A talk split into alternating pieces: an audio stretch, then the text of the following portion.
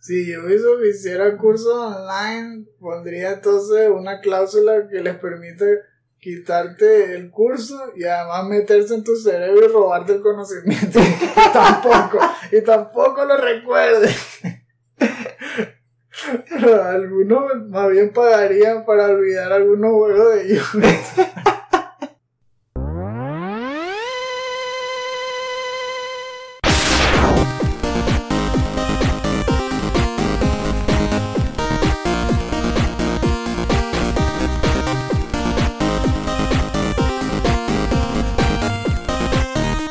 Five, four, three, two.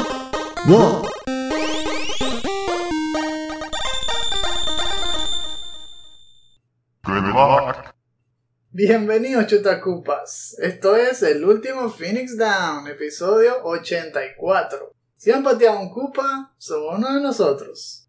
Yo soy su anfitrión, Esteban Mateus, y a mi lado tengo como siempre a mi hermano, el capitán Eleazar Barba Negra Mateo. ¿Cómo, ¿Cómo está todo, Eleazar? Bien, se saben, hace tiempo que no escuchaba Barba Negra. Me hace pensar, ¿cuándo fue la última vez que salió una película de, de Pirates of the Caribbean? Mm, chole. Antes de la matazón de Johnny Depp con Amber Heard. Tal vez tres, cuatro años, digo yo. Algo así, en 2018 puede ser. Bueno, con razón. El nombre me, me gusta, se, se escucha con estilo. Yo, yo. De todas maneras, la verdad que no me atrae mucho jugar eh, es- esta, esta nueva entrega de, de Ubisoft, ¿no? Porque la experiencia más que todo como un MMO, a menos así parece. Me gustaría si fuera algo más como Uncharted, que tenga una historia, personajes y que ese sea el contexto de viajar por el mundo en barco. Que en vez de que pasas de un lugar a otro o de un país a otro y solamente hace como un corte, tú realmente viajes. Bueno, y que, que eso sea parte de la historia. Con escenas cinematográficas parecido a Uncharted y cosas así, entonces podría ser interesante. Pero si es de esta forma como que es conectarse solo a ver a cuál barco robar y, y eso parece ser todo el objetivo. Ves a todo el mundo como si fuesen puras bolsas de dinero. No te interesa la historia, ni te interesa hablar. Más o menos la perspectiva de Ubisoft con el mundo. El- Ya casi que adelantamos el segundo punto del programa, así que bueno, se acabó el programa. Gracias por escucharnos. y recuerden, No hay quiz. solo retries. Estamos transmitiéndoles como siempre desde las achicharradas colinas de Almería en pleno verano y ya pues, podría decir que estamos también casi que justo en el medio del año. Estamos grabando el 15 de julio. Hubo un montón de revelaciones y cambios de fecha que reacomodaron el, el panorama y ahora sí tenemos una mejor idea de qué es lo que va a estrenarse en octubre, en noviembre. Y vamos a hablar de todo eso durante el show. Va a estar bastante interesante. Yo creo que les va a gustar. A los que nos están escuchando por primera vez, bienvenidos. El último Phoenix Down es nuestro show quincenal donde le comentamos noticias y hacemos también comentarios tipo editorial sobre sucesos y estrenos que hubo en la industria en general. Hablamos de juegos AAA, juegos indie, también sobre developers. Tratamos de mantenerlo todo bien mezclado para que estemos todos bien informados a la hora de crear nuestros propios juegos también.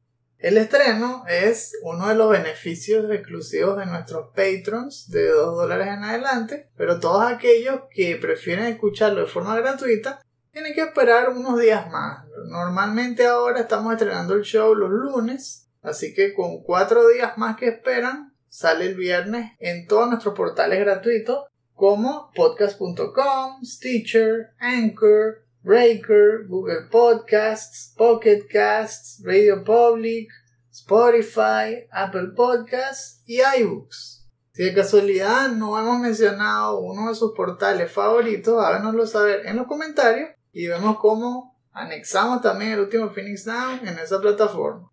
Otra vía en la que nos pueden ayudar es chequeando nuestras tiendas de merch que diseñamos justamente para todos los amantes de los retro. Le ponemos mucho toque de nostalgia. Hay diseños sobre consolas, sobre juegos clásicos y también incluso hay una sección especial sobre Venezuela con cosas sobre Caracas y cosas así para los que tienen nostalgia por la tierra natal. También pueden chequear el canal de YouTube para encontrar versiones de video de nuestro podcast o también segmentos de los podcasts o shows independientes. Hay también reseñas y previews. Hay bastantes cosas que los pueden mantener entretenidos. Si ven alguna de ellas y les gusta, déjenos en los comentarios para saber qué tipo de show les gustaría que siguiéramos haciendo.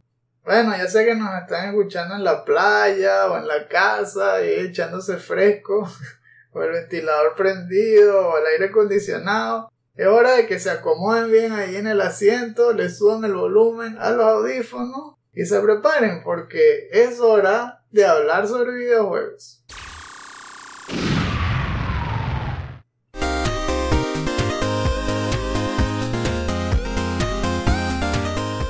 Comenzamos la sección del recuento quincenal con las noticias de Abreboca.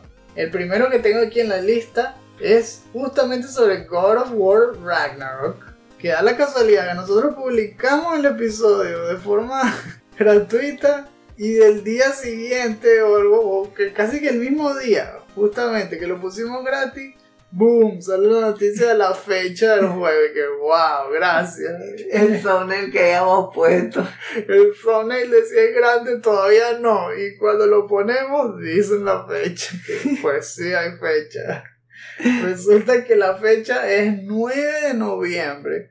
Que a muchos les pareció extraño porque estaba ahí uh, en bandeja de plata el 11 de noviembre. ¿Por qué no lo agarraron? Y resulta que algunos están diciendo que el 9 de noviembre es el día de Odín.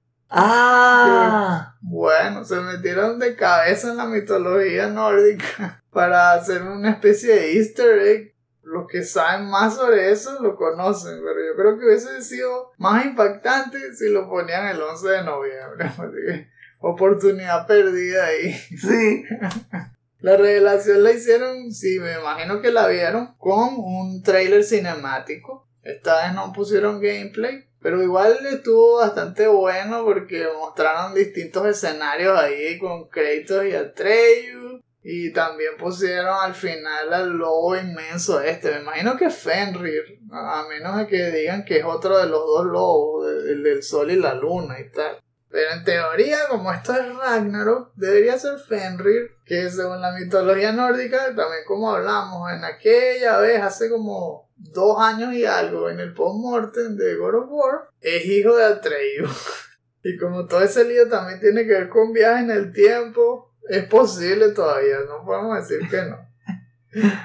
Es emocionante que por fin dieron una fecha sólida después de tanta incertidumbre, así que la gente ya está tranquila. La gente me refiero a los que hablan más en redes sociales, ¿verdad? Porque tampoco podemos hablar por todo el mundo. Pero sí se calmaron un poco las aguas. Eso de que estaban acosando a los devs de Santa Mónica y tal, ya paró. Mostraron incluso las versiones estas físicas de colección. Física entre comillas, porque son carísimas y traen un montón de cosas menos el juego. Bueno, el juego lo traen como un, un código para meterlo en PlayStation Network. Pero me parece un poco extraño que traigan la caja así metálica sin disco.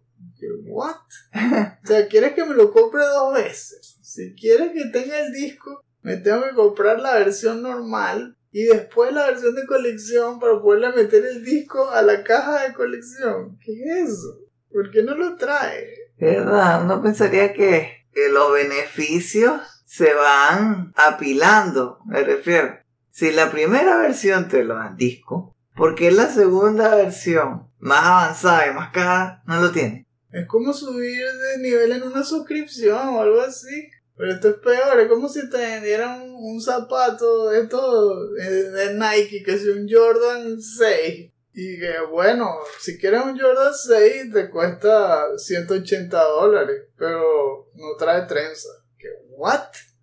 Si quieres las trenzas, cómprate un Jordan 2.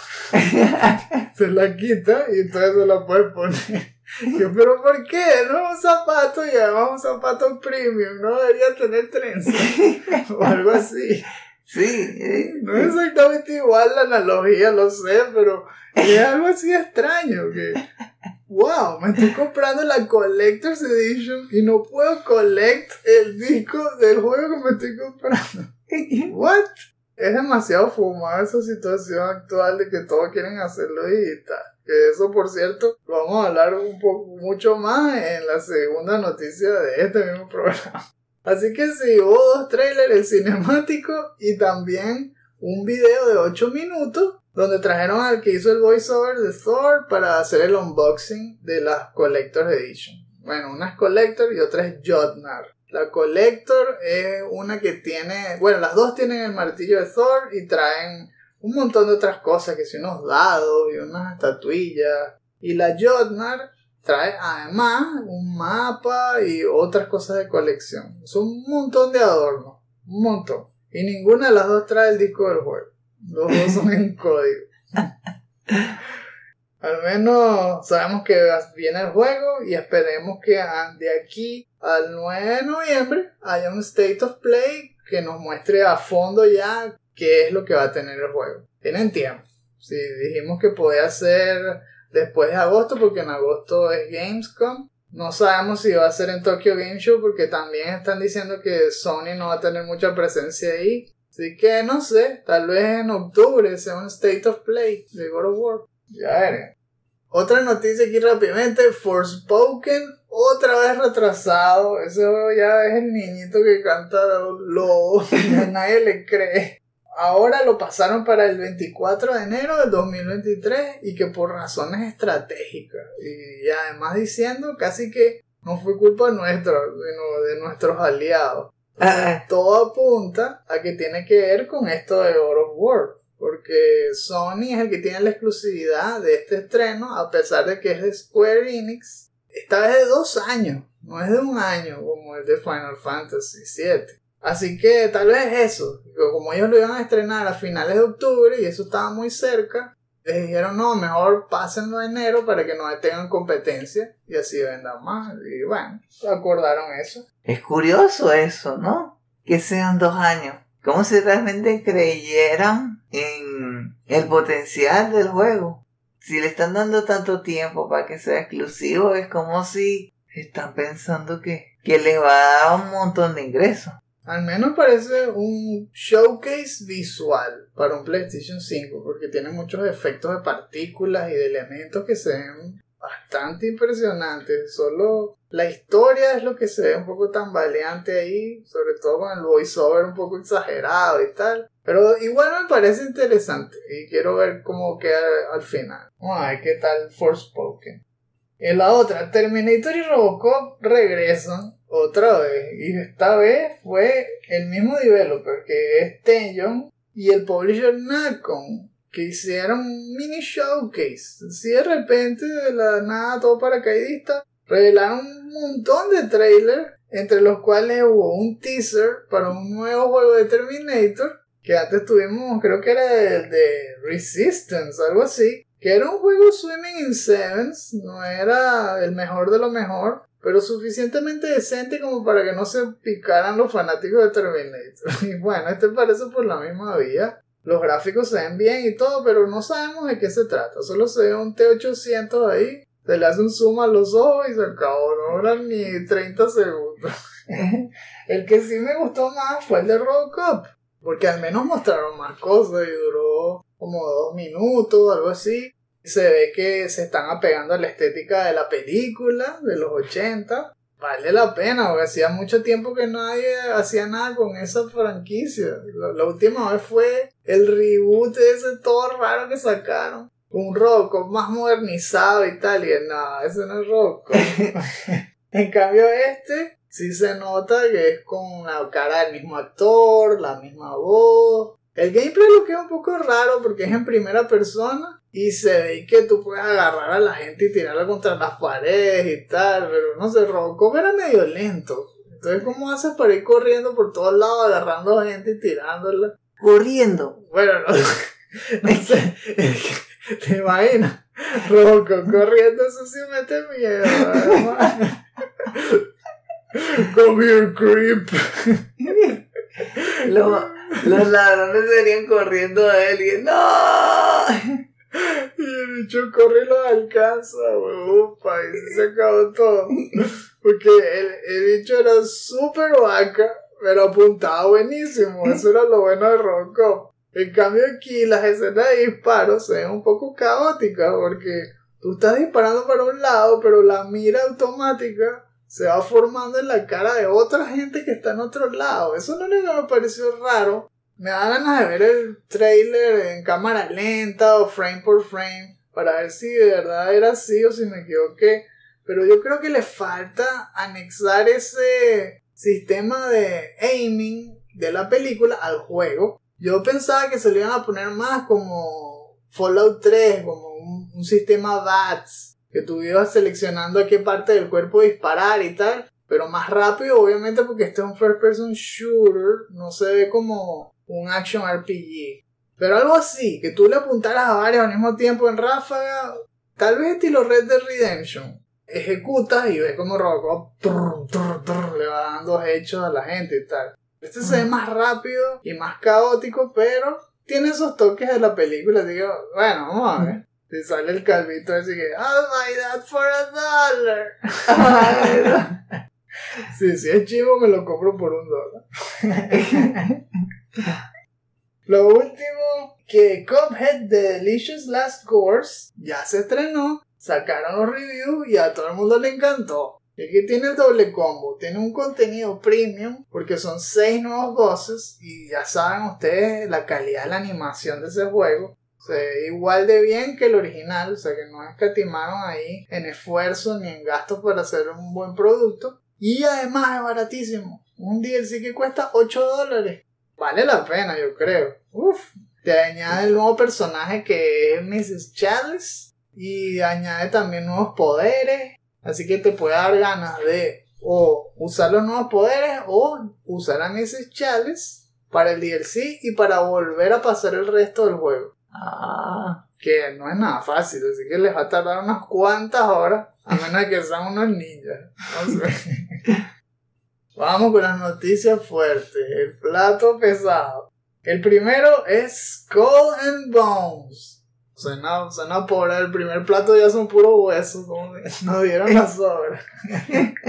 no, realmente esta presentación fue de un juego que llevaba desaparecido por unos cuantos años. Tal vez tres años, algo así. La primera vez que lo mencionaron en una presentación de Ubisoft fue cuando todavía no había muerto el 3. Y después de eso no mencionaban nada, no había trailer y muchos pensaban que ya estaba en el limbo de- del development, en esos juegos que pasa poco y los meten en el cajón y ya más nunca hablan de ellos. y a mí se me olvidó.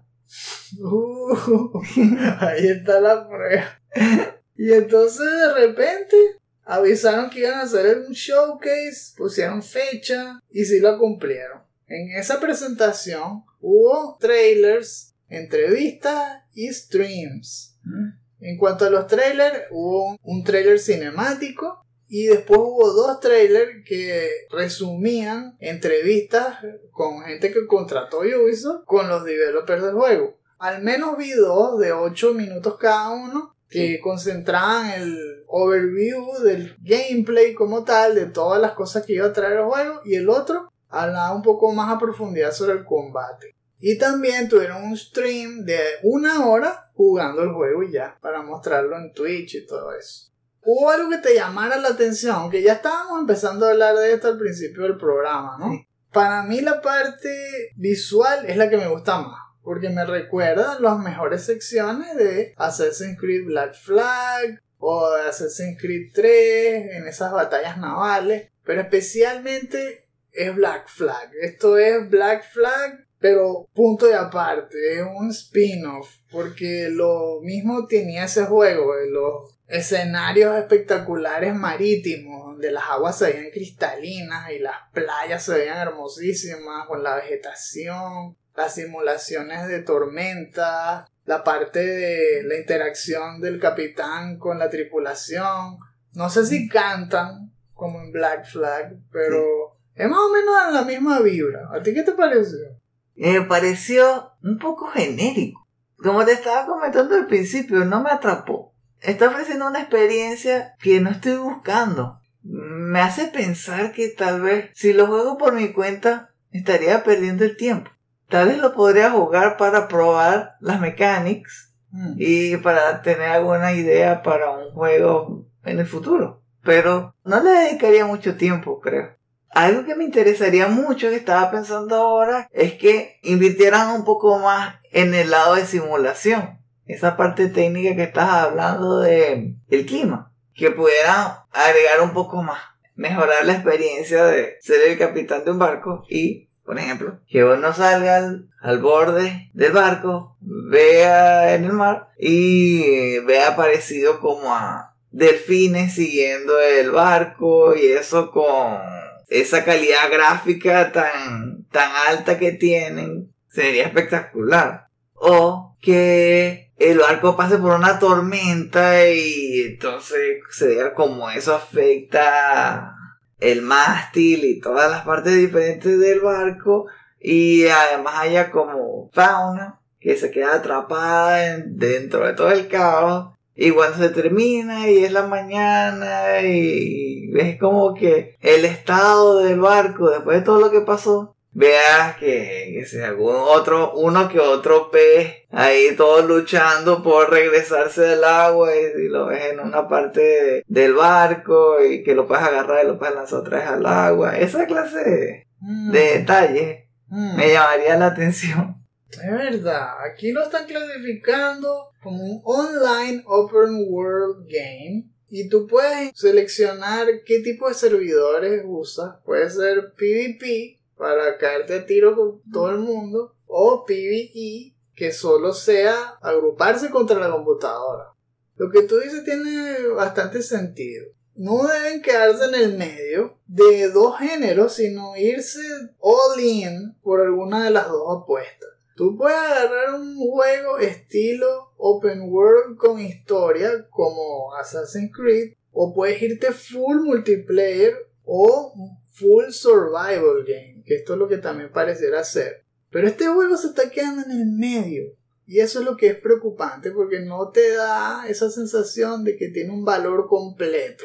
Y eso también tiene que ver con qué precio le van a poner, cuántas microtransactions. Ah, Todas esas cosas son las que te dan menos ganas de arriesgarte con este juego. Si dijeran, por ejemplo, que este juego cuesta full 60 dólares, está difícil la propuesta, porque no, no, no se siente que tiene suficiente contenido.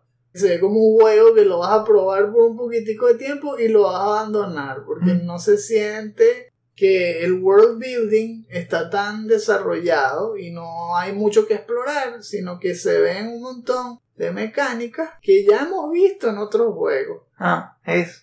Pero Sí. que ahora están por sí solas y no están siendo sustentadas por un objetivo mayor. Aquí el único objetivo es tal cual, hacerlas por hacerlas, pero no tienes un personaje con una historia específica que tú quieras llegar hasta el final, sino es bastante como tú dices genérico. Eres un náufrago y el tipo como que se hartó de ser pobre y la única solución que ve es ser pirata, ¿ya? Esa es la única forma de salir de abajo. Y entonces ese es todo su objetivo, ir comprando cada vez más barcos, estallando todo lo que pueda en su camino y tener dinero. ¿Para qué? No se sabe, no hay ningún objetivo mayor. Es de que falta ese gancho, ¿no? Algo parecido a Oblivion. Te lanzan a un open world, pero comienzas la historia como un prisionero que se escapa en pleno asesinato del rey. Algo bastante interesante que uno dice, ajá, tengo una lección. O me encargo de encontrar quién es el que estuvo detrás del asesinato del rey y como que que se haga justicia. O me aprovecho de la situación y, y trato de ser rey o, o tener más poder o algo así, ¿no? Pero aquí es muy abierto, eso es lo que, eso es lo que estoy pensando, es demasiado abierto.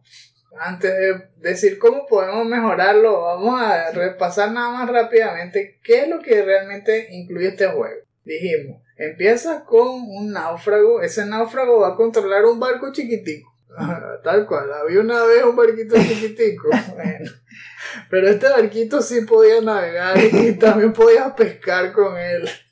Y puede agarrar algunos recursos. Eventualmente, el objetivo es que agarres una tripulación, una crew, y vas agarrando más recursos y puedes entonces construir barcos. ¿Verdad? Ellos mencionaron cómo uno conseguía la tripulación, cómo uno los iba reclutando. Creo que dicen que hay una especie de outposts o, o ellos le dicen que Pirate Dance, donde vas interactuando con NPC y dependiendo de los recursos que tengas y el nivel que tengas, te ofrecen misiones y eso te va dando nuevos canales donde tú puedas ir mejorando tu traje, mejorando tus naves, tus armas, tus armaduras y todo. Entonces ahí vas subiendo y subiendo de, de categoría. Todo depende de lo que dicen que el nivel de infamia. Infamia. Y todo te lo dan con experiencia. Y la experiencia te la dan eso. Destruyendo enemigos, recuperando tesoros perdidos, saqueando pueblos o haciendo misiones, cosas así. En cuanto a las cosas que puedes hacer, bueno, está que re- recaudar recursos. Ahí lo que puedes hacer es agarrar que si minerales o madera o cazar animales. Puedes hacer crafting de naves, de armas, de armaduras. Hay distintos tipos de naves. Puedes hacer tipo cargo, tipo navigation, como les dicen ellos, que son más rápidas, pero que pueden cargar menos cosas. O las que ellos llaman que firepower ships, que son para combate. Y dentro de ellas hay muchas variantes porque depende de las armas que le pongas, puedes usarlas diferentes. Si le pones que si armaduras contra el fuego y cañones, entonces te sirven para pelear más cerca contra los barcos que usan lanzallamas. O si le pones, qué sé yo, unas armaduras de, de piedra contra las flechas y tal, aguantas más misiles de lejos y le pones cañones de largo alcance, cosas así. Esa- parte Sí. es interesante, pero Sí. como dijimos, ya eso pasaba más o menos en Black Flag, solo que aquí lo, lo expandieron un poco más. En cuanto a la dinámica del juego, que es? Es un loop que empieza en el Pirate Den, surca y empieza a buscar rutas mercantiles para saltar barcos mercantiles. Ay. Los puedes estallar a distancia, pero si haces eso se les hunde parte de, de lo que tenían adentro y pierdes recursos, o los puedes invadir, los capturas y agarras el 100% de lo que tuviesen ahí. Tú puedes hacer eso con barcos debiluchos o barcos todos potentes y a veces hay eventos en donde son toda una caravana de barcos y están protegidos por buques de guerra y así entonces sí necesitas aliarte con otras personas para poderlos saquear. Pero básicamente eso, es saquear, volver, devolverte el outpost, comprar más cosas, mejorar las naves, volver a saquear o ponerte a cazarte solo. Bastante social. ¿Verdad? Entonces, ¿cómo se puede mejorar? Ya que, ya que sabemos lo que tiene. Para que realmente tenga éxito, hubiese sido mucho más útil que lo lanzaran todo hacia la forma de survival. Juegos como DayZ o juegos estilo Arma, que son mucho más simulación, tal cual, como estaba mencionando. Porque ahí la historia la pone el jugador. En cambio acá se siente como un side quest de un juego sin historia. Oh, Por eso es que se siente tan vacío. Tiene graficazo, se ve que es emocionante pelear, pero al fin y al cabo te deja una sensación vacía y lo vas a jugar por poco tiempo. Eso es lo que parecía. no puede ser que cueste el full price así. Y si no le ponen full price, le van a llenar de microtransactions. No sé. Son tipos veces se pasan con esas propuestas. Quieren piratear ahí todo feo. Y lo peor es que Long live piracy. Ese es su eslogan. Ojalá que cueste menos al menos para que tenga más chance. Pero hablando de chance, ¿sabes cuándo lo va a estrenar? El 8 de noviembre de este año. Es decir, un día antes de God of War Ragnarok. Nos vemos. Tan, ta, ta. Tan, ta, ta. Nos vemos, pirata. A menos que se me cueste que si 20 dólares no tienen chance, ¿vale? ¡Wow! Pobres los récords. Los récords de ese juego van a sufrir más. Se lo llevó el Kraken. Déjame recoger de aquí el primer plato y lo usaba para servirte el segundo. Ah, gracias, gracias. La segunda parte del banquete tiene que ver con el inconveniente futuro digital. Así le llamamos a esta sección. Porque hubo varias controversias que tienen que ver con compañías manipulando contenido digital de forma anticonsumidor, que es una palabra que ya se está usando varias veces porque se está repitiendo. En este caso, PlayStation, otra vez, yo no sé en serio quién está al cargo de, las relaciones públicas, pero bestia, se están resbalando una y otra vez. Y luego Ubisoft, que acabamos de hablar de ello, una de las primeras noticias, como dije, tiene que ver con Sony, anunciando que a partir del 31 de agosto, en los territorios de Alemania y Austria, van a empezar a quitar películas de la lista de la gente que ya se las ha comprado. Es decir, aunque la persona ya pagó por esa película y la tiene en su catálogo desde hace años, se la van a quitar y no les van a devolver el dinero, sino que simplemente, bueno, se agotó la licencia de este film eh, en nuestro catálogo, así que ya no la puedes ver. Ni siquiera ver cuando ya la descargaste. Exacto, la van a quitar, la quitan de su sistema y no te la puedes volver a descargar, no puedes hacer nada. Oh, Eso tiene que ver directamente con lo que es comprar cosas de, de forma digital. Que uno está firmando un acuerdo, porque siempre que te metes en la cuenta y te dicen el agreement of user notice y todo eso que te hacen aceptar a juro, porque si no, no puedes usarlo, tiene eso escrito ahí. Que le estás dando permiso de que en cualquier momento ellos quiten las cosas de ahí y tal, y no te puedes quejar. Y estás obligado a hacerlo. Y entonces pasan estas cosas y todo el mundo se molesta, pero la verdad es que ya todo el mundo aceptó eso. Y apesta, porque pagas, pero realmente no tienes las cosas. No eres el dueño. Siempre estás pagando como un derecho a usar algo. Y después, si por X o por Y algo sucede del lado de la compañía, el que se friega eres tú. Otra cosa que sucedió muy similar tiene que ver con Ubisoft, que no han parado de tener éxito tras éxito en las noticias malas. Porque resulta que hace poco hubo una rebaja. ellos mismos están ganando puntos de infamia. Sí, que sí, estamos subiendo de nivel. ¡Viva la piratería! Gente, no, este, eso no es bueno. ¿No? Pero somos los reyes de la piratería. Si ustedes disfrutaron de la Summer Steam Sale, puede ser que habrán visto que Assassin's Creed Liberation estaba súper rebajado, un 75%. Y mucha gente que no lo tenía consideró comprárselo. ¿Cuál fue el problema? Que poco después de que se acabó la Summer Steam Sale, aparece un mensaje en la página de venta de los juegos diciendo dos anuncios.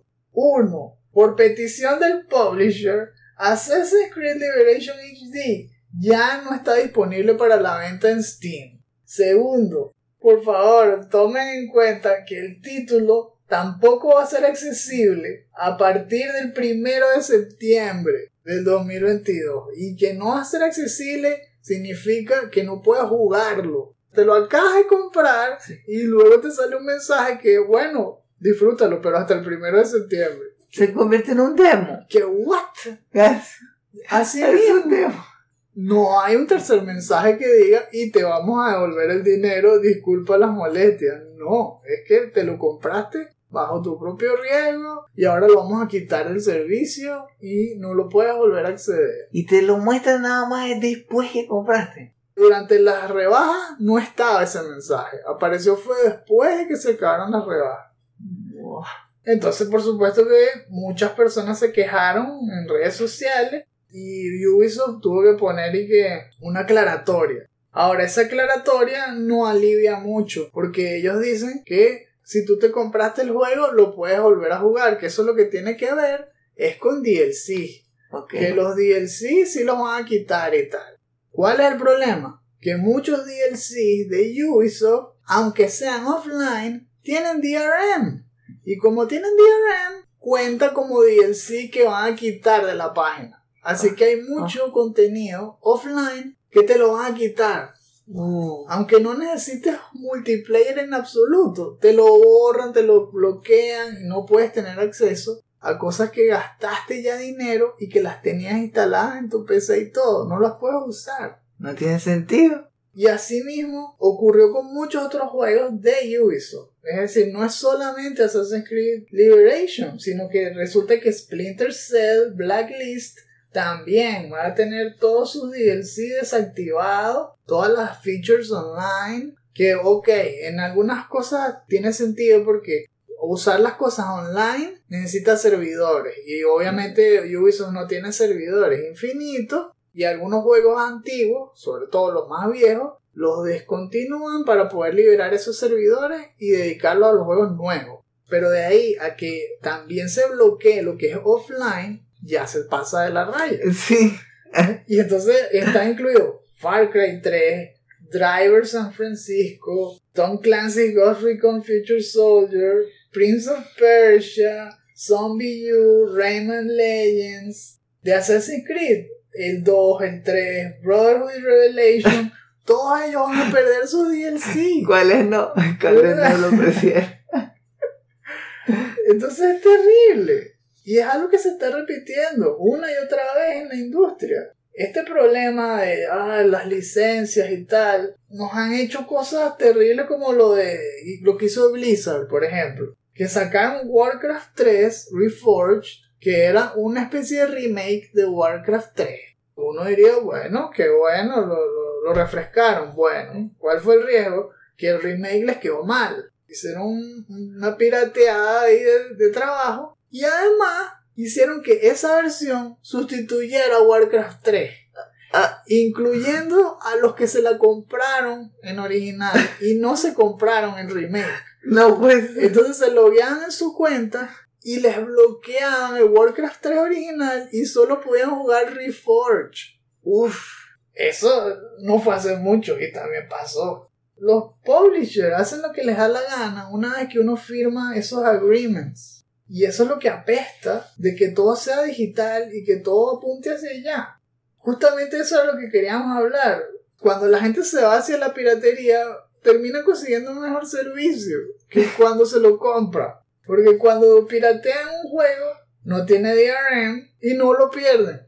Lo tienen grabado en su disco duro hasta que se aburran y quieran jugar otra cosa. ¿Sabes qué? Estaba pensando que es verdad. Tal vez no es tanto customer friendly, pero podría ayudar a aumentar las ventas si ellos hacen un cambio en el servicio en el que el que pague el precio completo o, o el juego el primer año, algo así, hay una cláusula, tiene la posibilidad de quitar el DRM que sea como un, un servicio extra, que el que pague más lo puede quitar.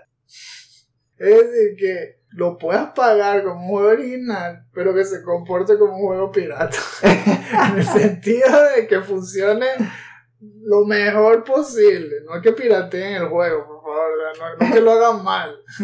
sino que sea súper libre y totalmente adecuado para el uso del consumidor y no restringido y que en cualquier momento te lo puedan quitar. Es parecido como hacen algunos cursos online.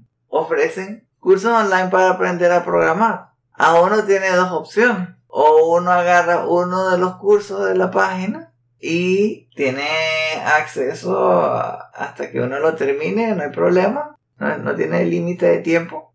O puede contratar el servicio para todo un año en el que pueda no solamente tener acceso a todos los cursos, sino a cualquier otro curso nuevo que salga ahí en adelante. Y es de uno para siempre.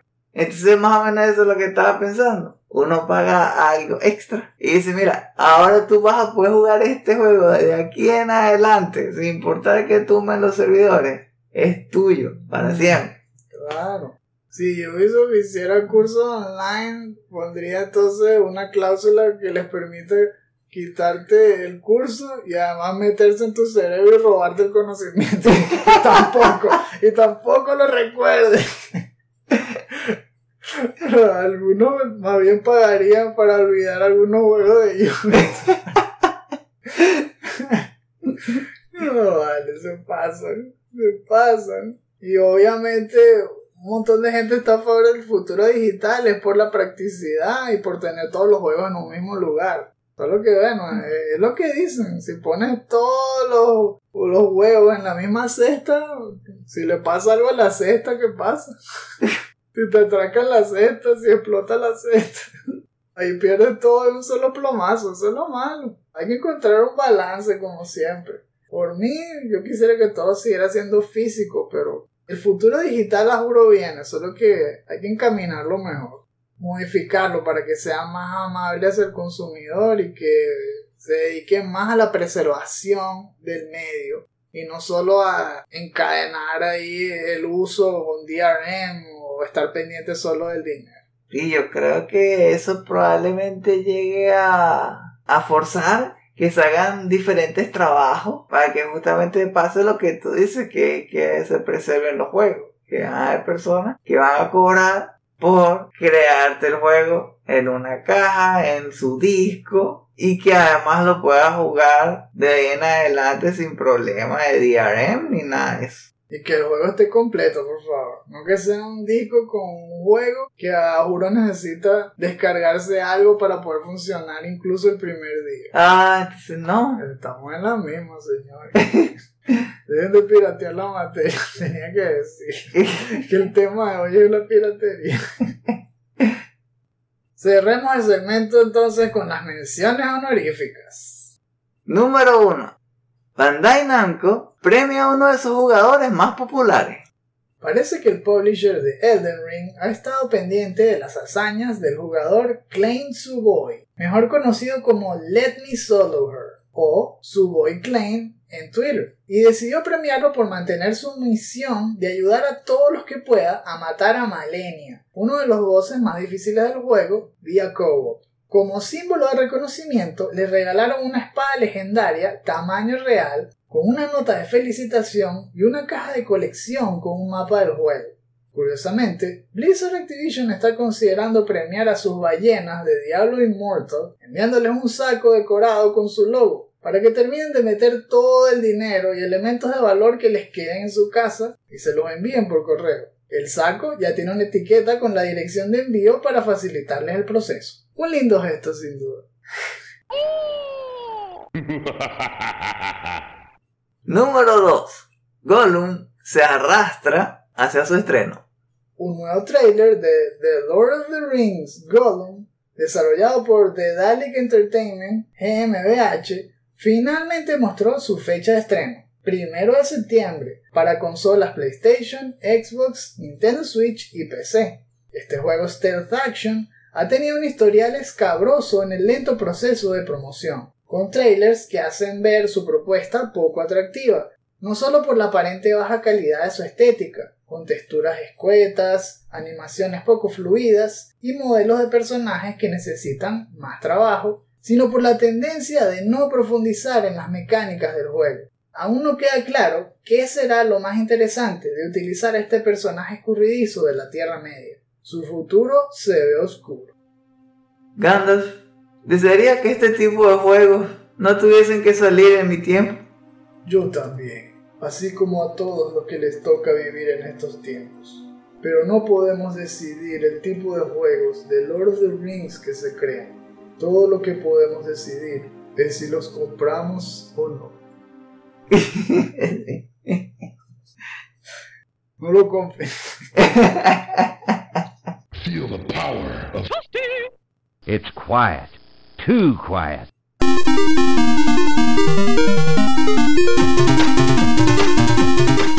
Conversando aquí ahora sobre lo que estamos jugando, es un poco de un resumen del progreso que tuve en Diablo 2 Resurrected y en Shredder's Revenge, que lo hemos seguido jugando en las últimas dos semanas. En la parte de Diablo he seguido pues en Hell, tratando de subir de nivel, pero sobre todo tratando de mejorar el personaje, de prepararlo más para la experiencia, porque ha sido todo un reto enfrentarme a todos los enemigos que tienen esas restricciones, que antes no se veían con tanta frecuencia. Aquí casi siempre tienen al menos una inmunidad de alguno de los ataques que uno hace. Ya no tienes todo el abanico de posibilidades que te ponías un montón de charms que te daban, qué sé yo, daños elementales, podías pegar siempre veneno, frío y electricidad, más a las habilidades que pegue tu personaje. Aquí puedes encontrarte un grupo de esqueletos que son inmunes al veneno y ahora pegas menos, porque entonces gran parte de tu ataque no sirve. O que son inmunes a lo físico también he visto. Hay fantasmas que son inmunes a lo físico, entonces solo le haces daño elemental y depende mucho de tu ayudante. Ese tipo de cosas pues me han hecho mantenerme pendiente todo el tiempo, ya no te puedes relajar, tienes que estar con el dedo cerca del botón de curarte y especialmente en el cinturón. Ahora al menos debes tener dos columnas full de pociones de full rejuvenation porque uno no sabe. A, veces te, te rodea una mob así, te callapean y uno de ellos es un boss y si no lo habías visto y tiene, qué sé yo, golpe extra fuerte o algo así, wow, estás recibiendo daño normal y cada bueno, lo puedo soportar y bloom, te cae de una sola la vida y si no estás pendiente te mata. Cosas así me han parecido resaltantes en Hell. Así que yo he querido es conseguir las runas, sobre todo, que necesito para crear esas nuevas espadas, nuevas armaduras que me dé más resistencia y toda esa cosa. Y eso es la parte que más me ha costado, porque sí he podido avanzar y no ha sido aburrido para nada por lo que digo, porque a mí es emocionante tratar de seguir sobreviviendo a pesar del, del reto más grande. Solo que sí da un poco de fastidio que estés en Hell, que estés sobreviviendo contra enemigos tan rudos, pero que no veas la diferencia en los drops. Al menos no en la parte de las runas, no la veo. Sí me han estado dando mejores anillos, he estado consiguiendo mejores items, pero no son para el bárbaro o, son cosas que dan habilidades que yo no uso. Eso es lo único malo de Diablo 2, que, que era muy random y que luego eso lo acomodaron en Diablo 3 y me imagino que en el 4 también seguirá mejorando, que es el loot orientado a tu personaje. Eso, wow, sí lo extraño, de las versiones más nuevas.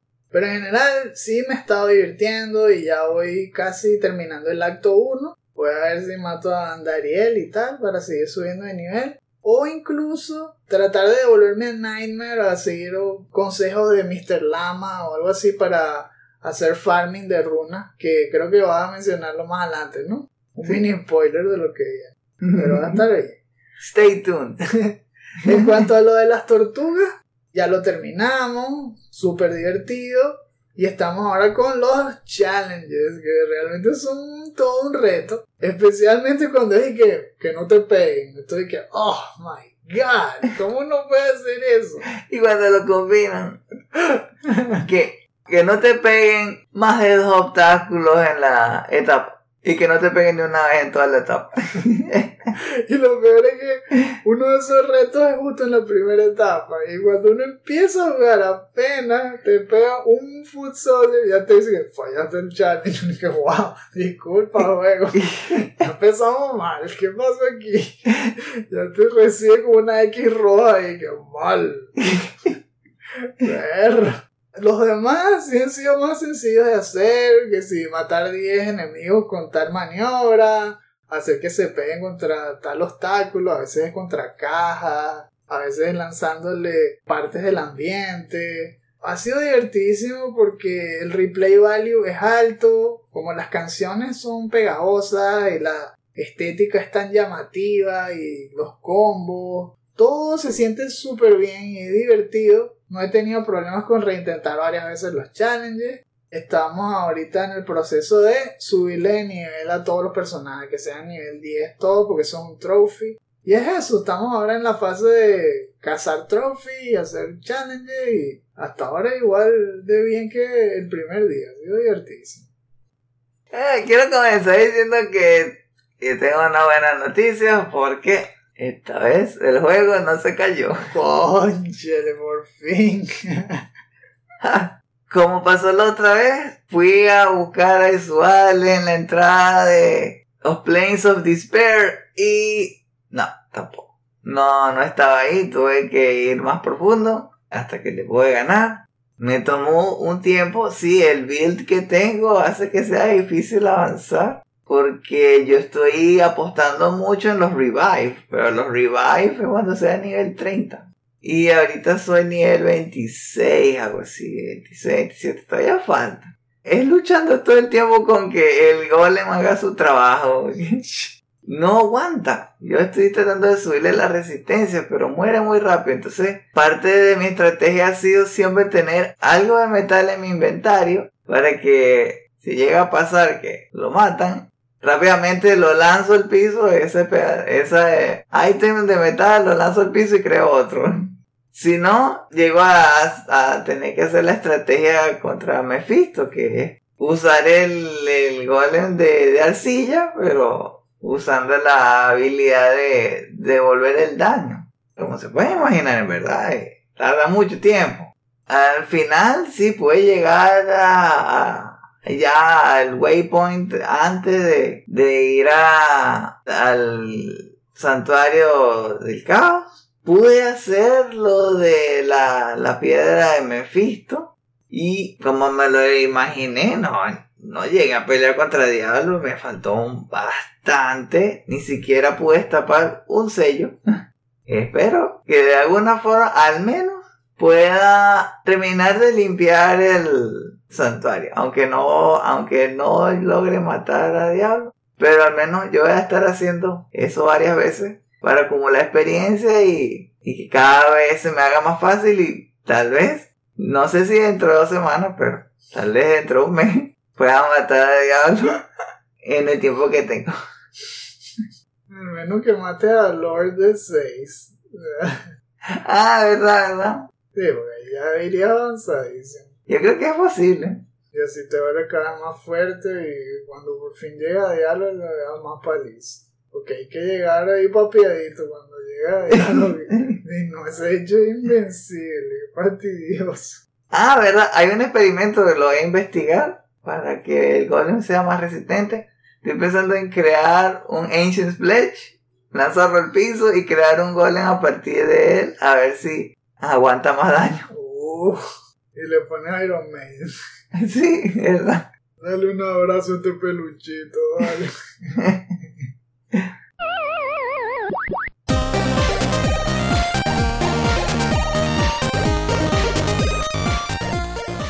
Ya volviendo de aguas turbulentas, el puerto está a la vista. Pero antes, ¡se te olvidó!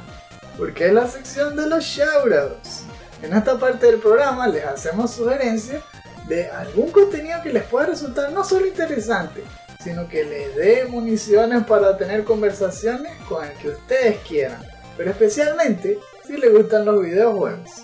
Esta vez no les traigo un video, vamos a variar la cosa, les voy a recomendar un libro. Y ese libro está muy conectado con las fechas actuales. Yo lo estaba leyendo porque me parecía atractivo, pero resulta que combinó perfectamente con el 11 de julio, que si no se dieron cuenta, pues fue el aniversario del fallecimiento de uno de los mejores devs que ha conocido la industria de los videojuegos, Satoru Iwata. My Captain. Oh yeah, Captain My Captain. Satoru Iwata pues, tuvo muchas entrevistas durante su carrera porque le gustaba compartir su proceso y su filosofía de desarrollo de videojuegos. Eso lo hizo escalar muchas posiciones y además cuando fue presidente de Nintendo tenía secciones literalmente de entrevistas y de compartir filosofías de desarrollo de creación de videojuegos y entonces eso dio origen a un pool tan grande que los autores de este libro lo compactaron todo en un solo producto. Ese libro Se llama Ask Iwata. Words of Wisdom from Satoru Iwata, Nintendo's Legendary CEO. El editor fue Hobonichi y el traductor Sam Beth, porque esto está en japonés. Todo venía de contenido original. Ya es un libro que lo publicaron hace un poco de tiempo, el 13 de abril específicamente de 2021. Y hasta ahora me ha encantado la experiencia de leer este libro porque ha entrado en profundidad no solamente en su vida, cosas que él contó de por qué comenzó a crear videojuegos y cómo avanzó gracias al apoyo de los que lo rodeaban. Por ejemplo, haciendo los juegos que habíamos dicho en la calculadora científica, que él la sabía programar y que si su mejor amigo de bachillerato no hubiese sido fanático de su juego, él no hubiese seguido adelante, porque no sabía si lo que estaba haciendo era divertido o no. Y así más adelante cómo él interactuó con las personas en la tienda de computadoras donde él trabajó mientras estaba en la universidad y después esas conexiones lo ayudaron a quedar en HAL Laboratory y de ahí saltar a Nintendo. Todas esas conexiones. Además cuenta sus experiencias con Shigeru Miyamoto, Shigesato Itoi, que si no lo conocen es el creador de Mother, de la serie Earthbound, que también a Iwata lo admiraba mucho. Hiroshi Yamauchi, por supuesto, durante su presidencia de la compañía de Nintendo. Wow, habla de todo, habla de formas de atacar problemas, de cómo ser mejor líder, cómo ellos enfrentaban el desarrollo de los proyectos, cómo hacían que se enfocara su equipo para que todos tuviesen una idea cohesiva. Es sumamente interesante y muy informativo. Yo se los recomiendo si les gusta leer. Les voy a dejar el enlace de, la, de Amazon, pero cómprenselo donde ustedes quieran. Puede ser en físico, que si en Barnes Noble, si viven en Estados Unidos, o importado.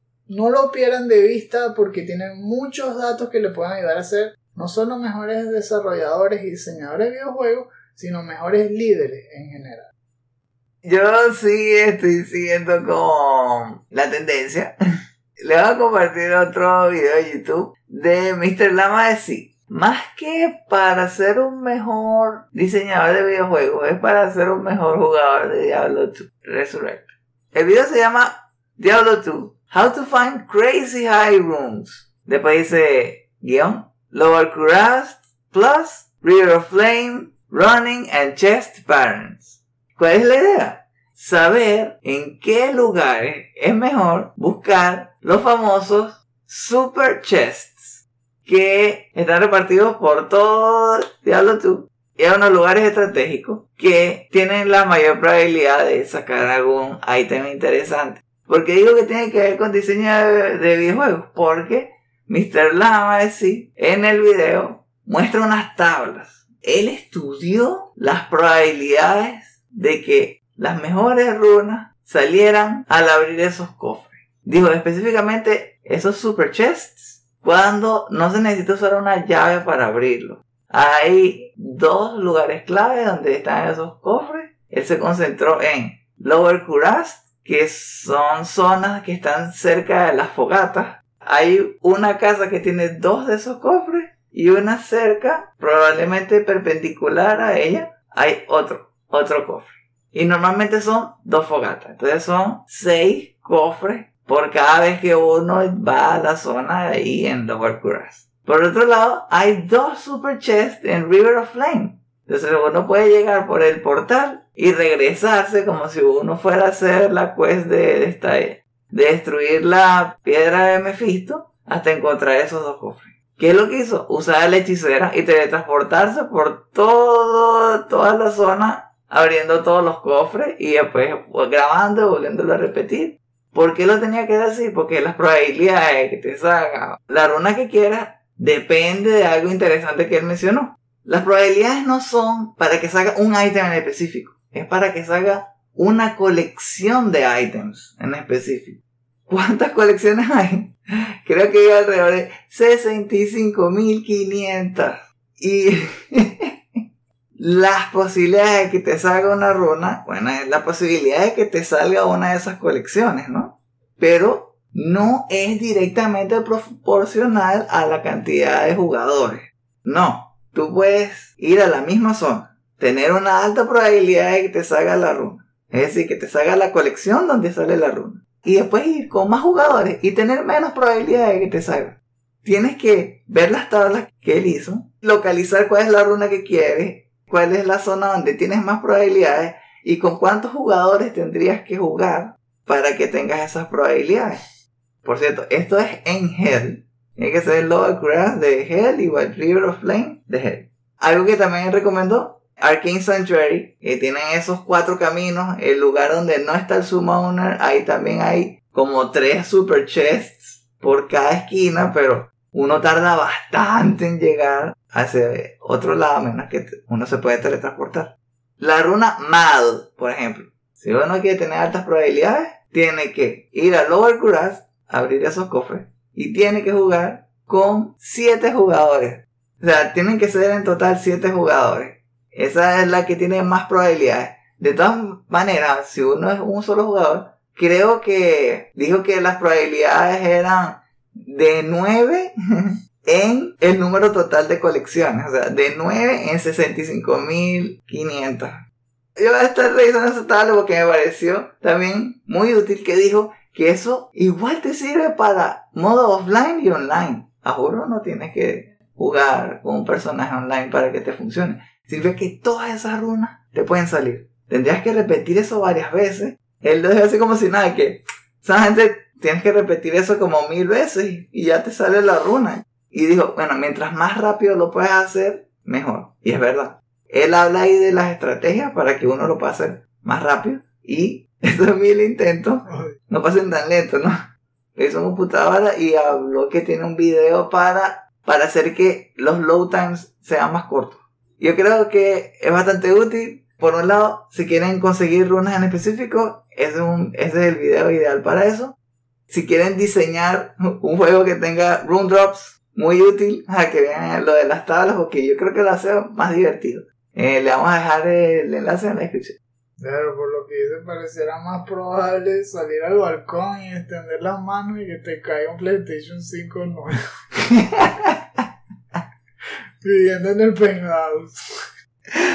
bueno, que si es en un penthouse, es muy probable que ya tienes el dinero para comprarte un PlayStation 5.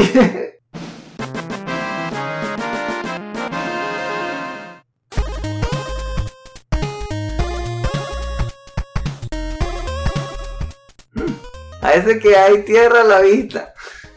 Es hora de terminar este episodio. Recuerden que este podcast es un estreno exclusivo para nuestros Patreons de 2 dólares en adelante. Para escuchar cada episodio al momento de su estreno, considera convertirte en uno de nuestros Patreons. Esperamos que hayan disfrutado este episodio. A nosotros fue divertido hacerlo, la conversación fue interesante. Si llegaron hasta aquí, gracias por acompañarnos. Para encontrar más artículos, reseñas, videos y podcasts como este, échale un vistazo a nuestra página chutacupas.com.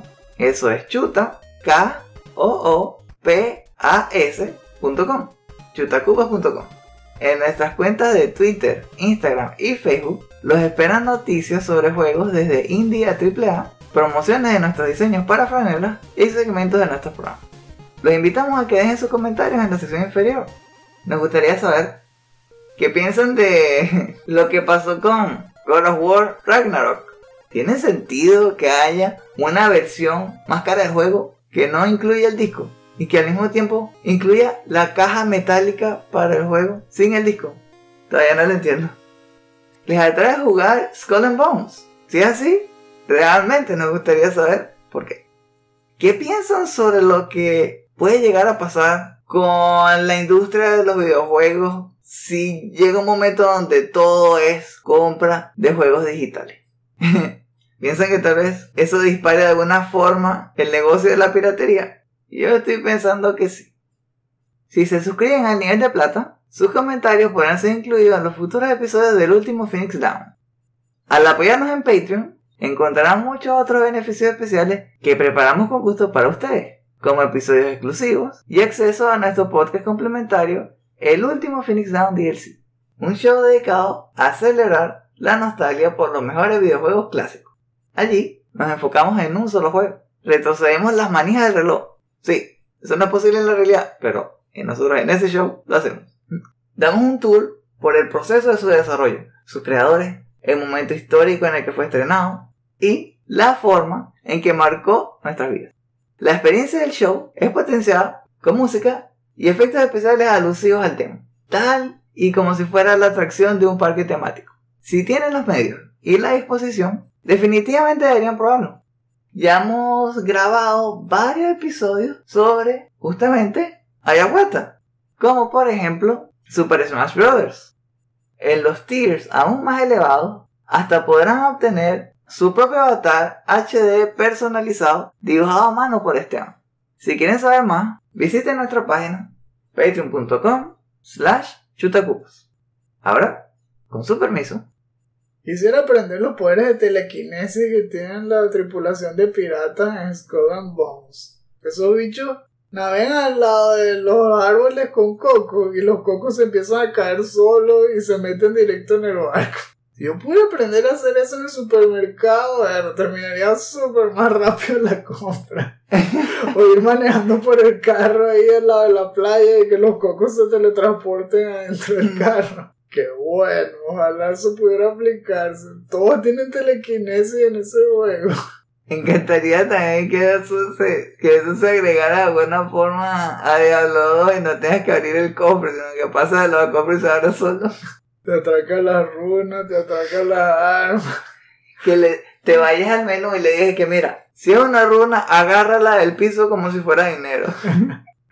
Luego sales a la calle y pasas al lado de un dominó piso y se te, te teletransportan las piezas del carro. ¿A quién no le gustaría eso, telequinesis? Y después viene, viene una organización y dice que, espera, pero ¿cómo es que los negocios están perdiendo eh, la- la- los productos así y te investigan y dicen que, pero un momento, fue con telequinesis y que, sí, apareció de la nada así. Ah, bien, entonces no hay problema. Buen día. y ya. Telequinesis pirata. Viva la piratería. Nos vemos. Y recuerden, no hay quits, solo retries.